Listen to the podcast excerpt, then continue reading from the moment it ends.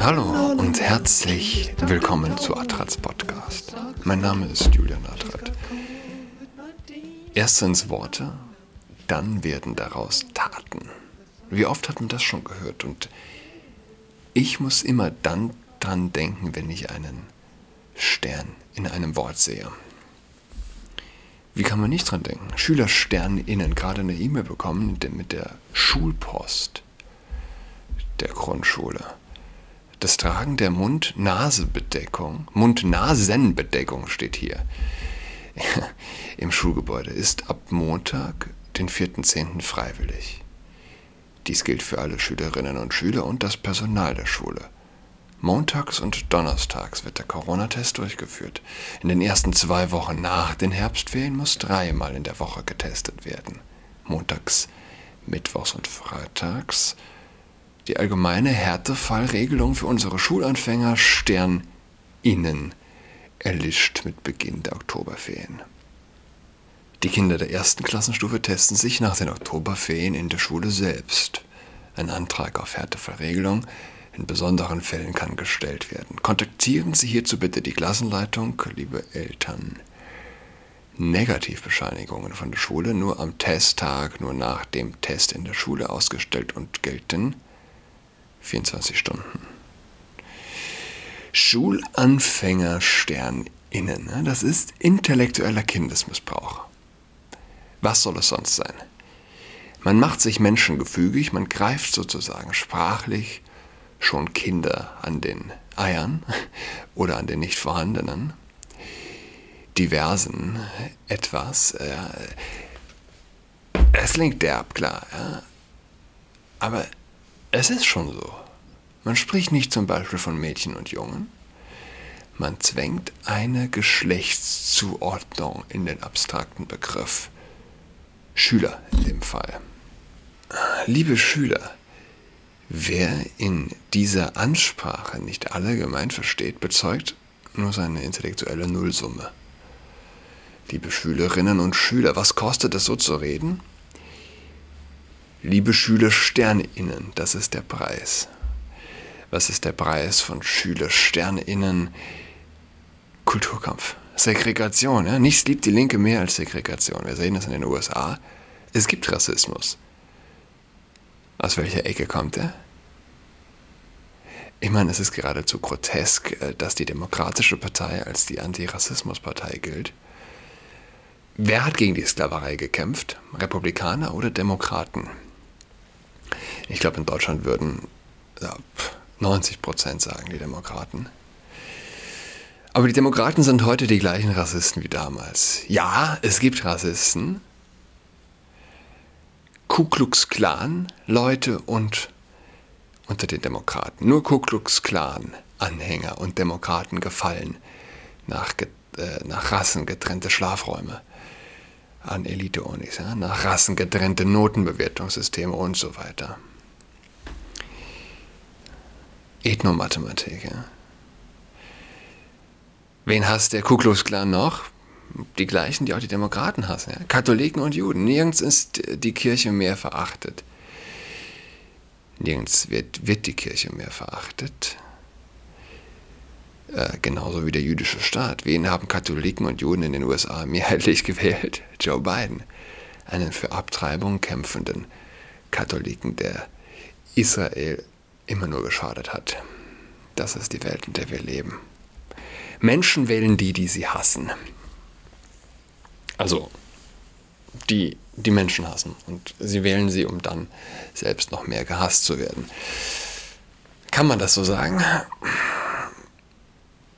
Klar, ich meine, ein Joe Biden ist ja nicht weniger ein Katholiken, Katholikenhasser, nur weil er auf dem Papier katholisch ist.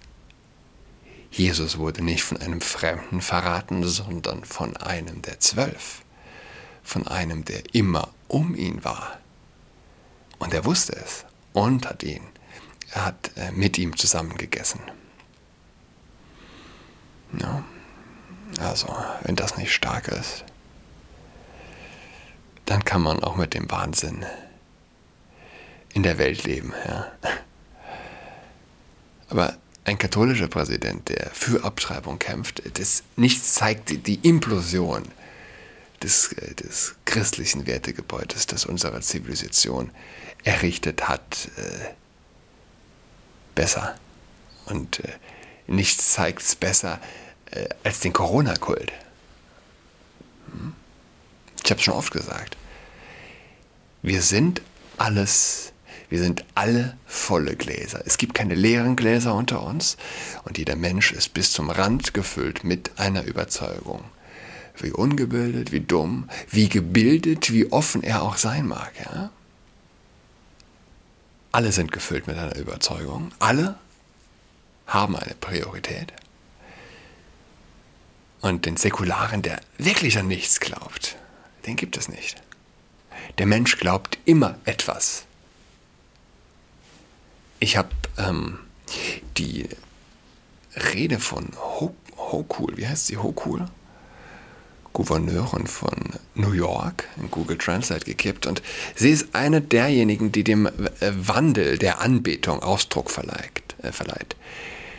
Dem neuen Kult, die gut quasi diesen Wandel klar macht von, beziehungsweise diese, diesen, naja, perfekt diesen Übergang beschreibt von christlichem Verständnis der Welt über jetzt zu, zu was Neuem. Ja? Und sie sagt, wir haben diese Pandemie nicht überstanden und das, das ist, äh, wenn man sich anschaut, das Video noch tausendmal stärker. Also kann man sich wirklich geben. New Yorker Gouverneurin, da kommt das gleich. Gott, Corona-Impfung. Ne?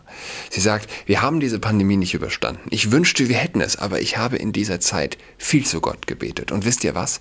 Gott hat unsere Gebete erhört.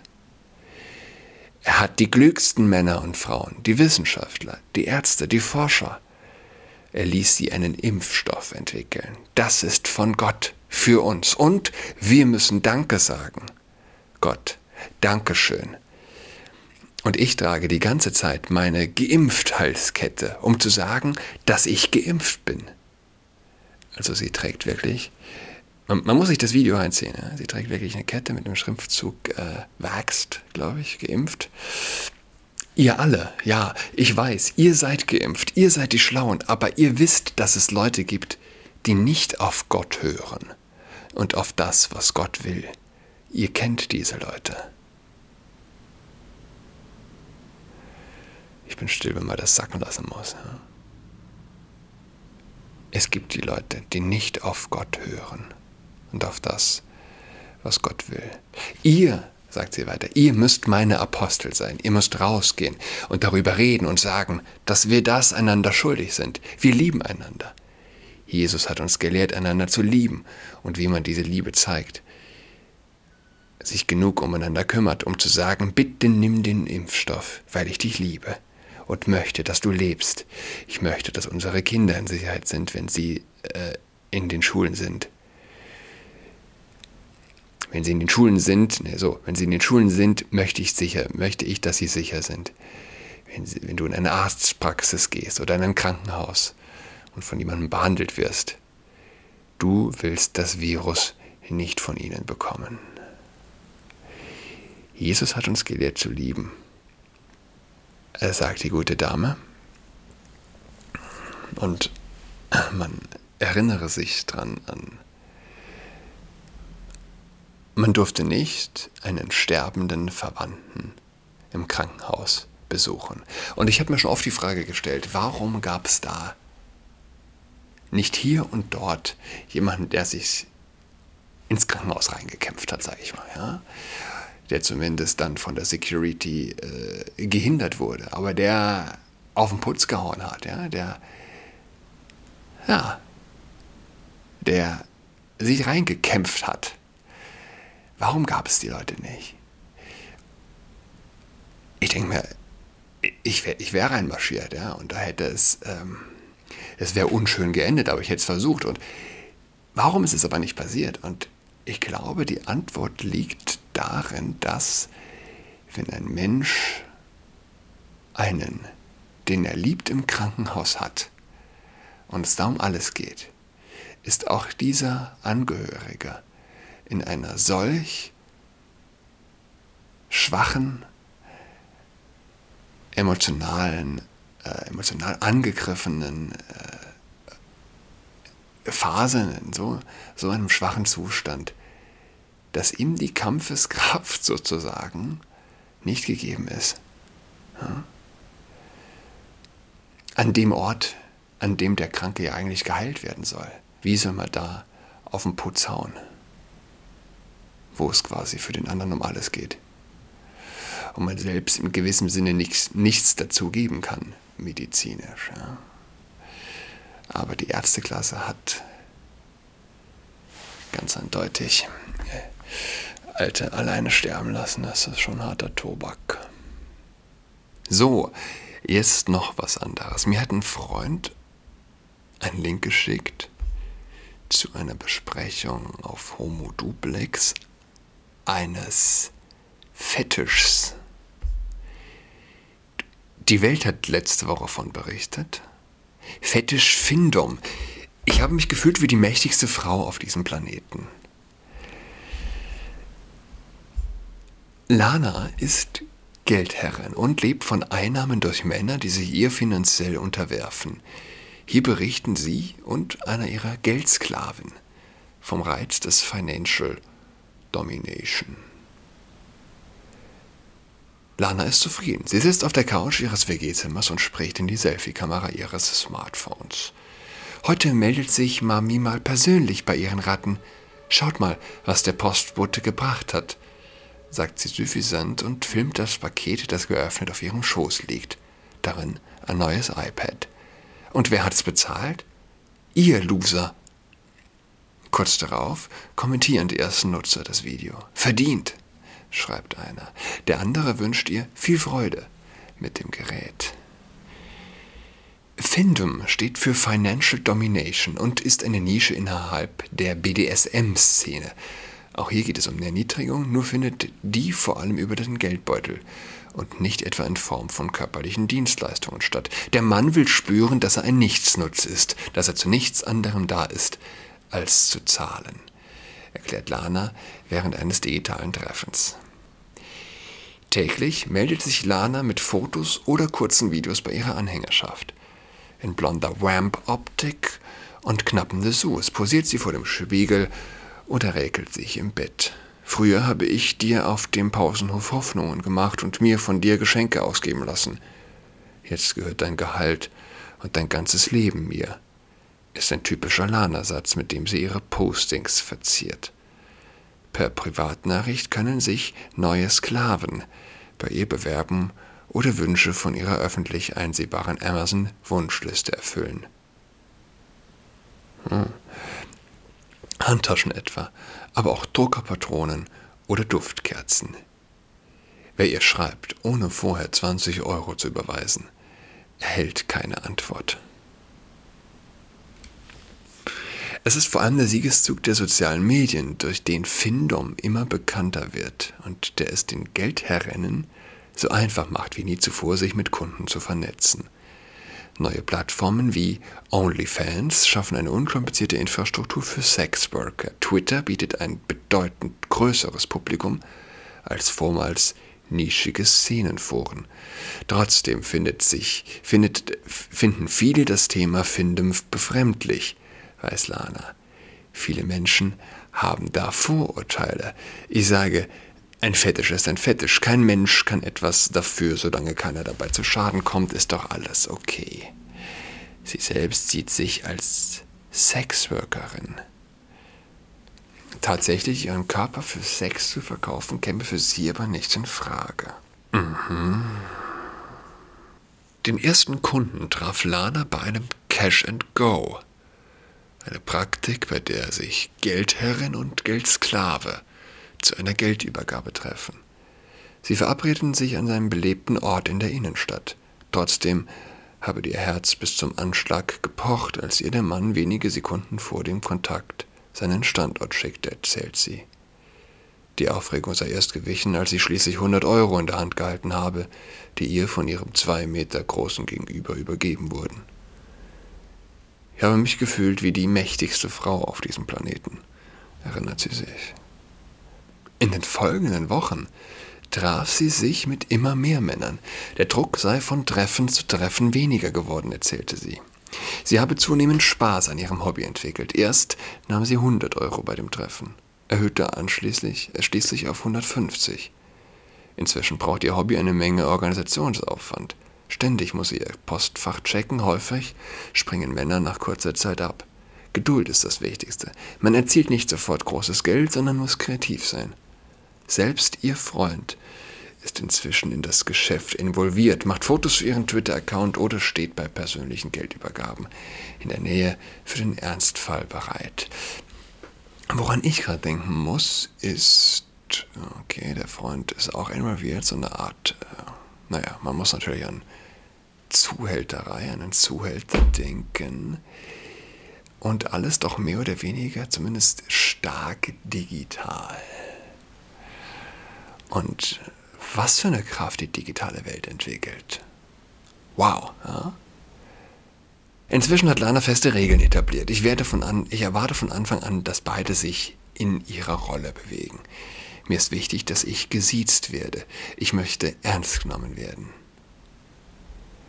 Und wenn überall nicht mehr gesiezt wird, in der Findem-Szene wird gesiezt. Ja?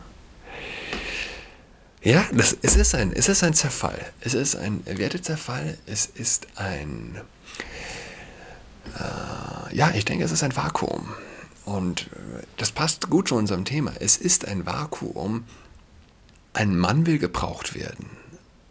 Sozusagen. Der mediale Mainstream sagt ihm aber, du bist ein Schwein, du bist ein ausnutzendes äh, Subjekt, du bist toxisch aber er will gebraucht werden und äh, in dieser Weise findet er vielleicht eine gewisse, auf pervertierte Art und Weise natürlich, aber ein Gebrauchtwerden, indem er der Dame ähm, das Leben versüßt. Ich möchte ernst genommen werden. Dieses Machtgefälle schütze neben Pfefferspray und Alarmpieper auch vor Übergriffigkeiten bei persönlichen Treffen. Zudem werden von Anfang an Rahmenbedingungen abgeklärt. Ich beleidige nicht einfach los wie ein Maschinengewehr. Vor allem bei längerfristigen Beziehungen ist wichtig, sich auch normal unterhalten zu können. Um zu zeigen, wie so eine Beziehung aussehen kann, erklärt sie sich bereit, uns mit einem ihrer Geldsklaven zu verbinden. Markus B., blonde Haare, Brille mit Halbrand, wirkt im, wirkt im Skype-Call wie ein unscheinbarer, aber sympathischer Mann, der gerne ausführlich erzählt und sich selbst als extrovertiert bezeichnet. Der 29-Jährige lebt in einer kleinen Stadt in Hessen und arbeitet als Hörakustiker. Eine Freundin hat er derzeit nicht. Bei meiner Arbeit habe ich viel mit Menschen zu tun, denen ich schwere Entscheidungen abnehmen muss. Wenn ich einer alten Frau ein Hörgerät für mehrere hundert Euro verkaufe, spüre ich schon eine Verantwortung. Im Kontakt mit Lana kann ich die komplett abgeben. Ich empfinde das wie ein Fallenlassen, erklärt er. Hm. Auf seinem Twitter-Profil bezeichnet Marco sich als freier Sklave. Frei, weil er sich nicht einer Geldherrin exklusiv verpflichtet hat und stattdessen mehreren Herrinnen in unregelmäßigen Abständen dient, etwa in kleinen Spielchen. Vor kurzem habe eine Geldherrin die Farbe ihrer Unterwäsche von ihren Followern erraten lassen.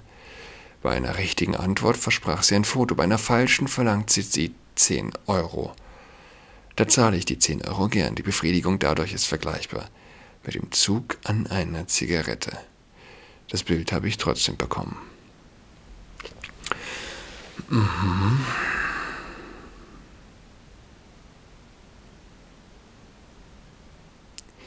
An Lana seien ihm direkt ihre Augen aufgefallen. Es hätte von Anfang an Klick gemacht. Inzwischen haben sie regelmäßig Kontakt. Man, manchmal tauschen sie Sprachnachrichten aus. Wenn er via SMS einen guten Morgen wünscht, spricht er sie als Herrin an. Von selbst meldet sie sich allerdings nie. Einmal habe sie ein Bild aus der Umkleide geschickt, in der sie einen Sport-BH anhatte. Es wäre doch schön, wenn sie sich den jetzt kaufen könnte. Da habe er das Geld überwiesen. Ausgenutzt fühle er sich deswegen nicht, sagte er. Es sei ja eine selbstbestimmte freiwillige Entscheidung von seiner Seite aus, bei der beide Positionen klar definiert seien. Es fällt Markus sichtlich schwer, die Art der Befriedigung erklären, die er durch einen solchen Kontakt gewinnt. Mal bemüht er das Bild eines Spielautomaten, bei dem er sich über die durch seine Zahlung ausgelöste Reaktion freut. Dann spricht er von einem ähnlichen Kick wie durch den Zug an einer Zigarette. Es dürfte kein Zufall sein, dass bei beidem ein gewisser Suchtfaktor besteht. Hm. Die Objektifizierung der Frau. 150 bis 200 Euro legt er monatlich für seinen Fetisch beiseite. Spielgeld nennt Markus Beda. Sobald er seinen Meister abgeschlossen hat, will er die Grenze niedriger setzen. Dann warten andere Investitionen. Auto, Eigenheim.